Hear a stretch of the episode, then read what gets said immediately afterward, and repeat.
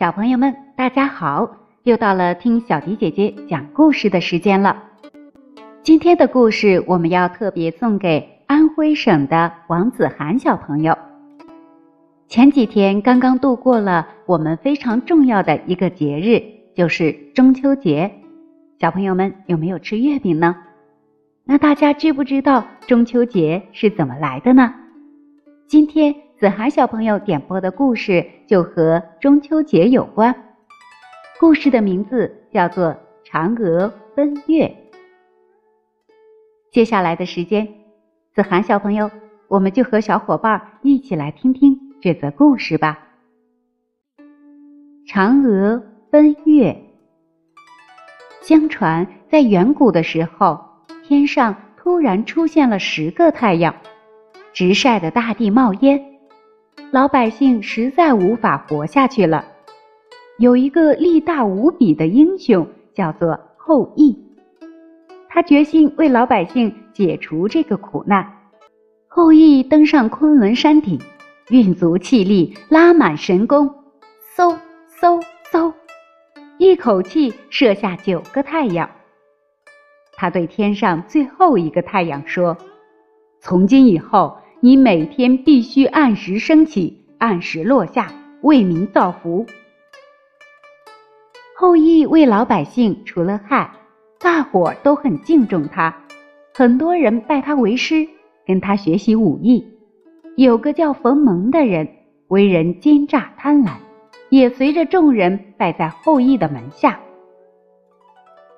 后羿的妻子嫦娥是个美丽善良的女子。他经常接济生活贫苦的乡亲，乡亲们都非常喜欢他。一天，昆仑山上的西王母送给后羿一丸仙药，据说人吃了这种药，不但能长生不老，还可以升天成仙嘞。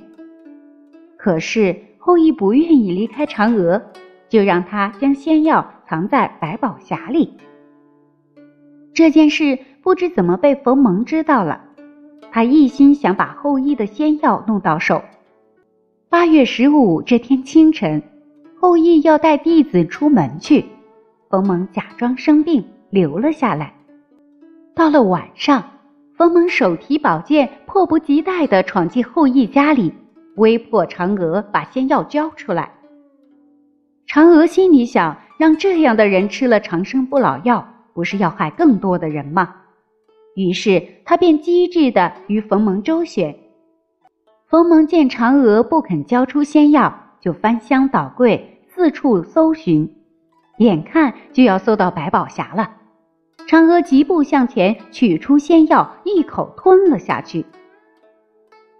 嫦娥吃了仙药，突然飘飘悠悠地飞了起来，她飞出了窗子。飞过了洒满银灰的郊野，越飞越高。碧蓝碧蓝的夜空挂着一轮明月，嫦娥一直朝着月亮飞去。后羿外出回来，不见了妻子嫦娥，他焦急地冲出门外，只见皓月当空，圆圆的月亮上树影婆娑，一只玉兔在树下跳来跳去。啊！妻子正站在一棵桂树旁，深情地凝望着自己呢。嫦娥，嫦娥！后羿连声呼唤，不顾一切地朝月亮追去。可是他向前追三步，月亮就向后退三步，怎么也追不上。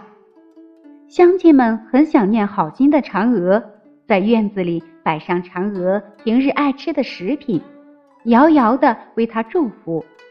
从此以后，每年的八月十五就成了人们期盼团圆的中秋佳节。这就是嫦娥奔月的故事，同时这也就是我们中秋节的来历了。子涵小朋友，今天的故事你还喜欢吗？如果喜欢的话，可以叫上你的小伙伴一起来听故事。小朋友们，如果有想听的故事，也可以在文章的末尾进行留言，写下你想听的故事，就有机会听到小迪姐姐专门为你讲述的故事了。故事就为大家讲到这里了。小朋友们也可以现在抬头看一看月亮，看看月亮上是不是正像故事当中所说的，树影婆娑，上边住着美丽善良的嫦娥呢？